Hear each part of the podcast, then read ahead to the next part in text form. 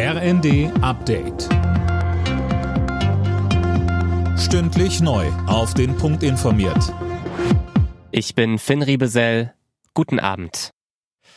Die Inflation in Deutschland wird auch im nächsten Jahr hoch bleiben. Davon geht die Bundesregierung in ihrer Herbstprognose aus. Sie rechnet wegen der steigenden Energiepreise mit einer Teuerung von sieben Prozent.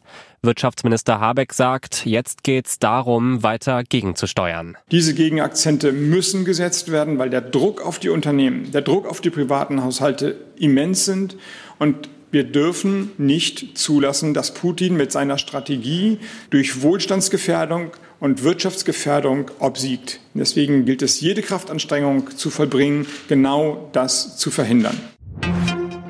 Der Bund hält an dem Ziel von 400.000 neuen Wohnungen pro Jahr fest, trotz Energiekrise und Lieferschwierigkeiten. Das haben Kanzler Scholz und Bauministerin Geiwitz betont. Sie haben am Nachmittag einen entsprechenden Maßnahmenkatalog vorgestellt.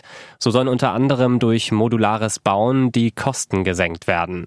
Wichtig sei vor allem der soziale Wohnungsbau, so Geiwitz. Hier werden wir ein großes Programm auch im nächsten Jahr von 500 Millionen Euro auflegen, gerade für junge Menschen für Auszubildende und für Studierende, denn sie haben es oft sehr, sehr schwer, ihre Wohnung zu finden. Ab dem kommenden Jahr soll es ein staatliches Tierwohl-Label in Deutschland geben, zunächst für Schweinefleisch. Dafür hat das Kabinett heute gestimmt. Das Logo soll dann auf Verpackungen im Supermarkt stehen und anzeigen, wie die Tiere in Deutschland gehalten wurden. In der Fußball Champions League kann der FC Bayern heute schon den Sprung ins Achtelfinale klarmachen. Punkten die Münchner bei Viktoria Pilsen und verliert Barcelona gegen Inter Mailand, steht der deutsche Meister in der nächsten Runde. Außerdem spielen heute noch Frankfurt bei Tottenham und Leverkusen empfängt Porto. Alle Nachrichten auf rnd.de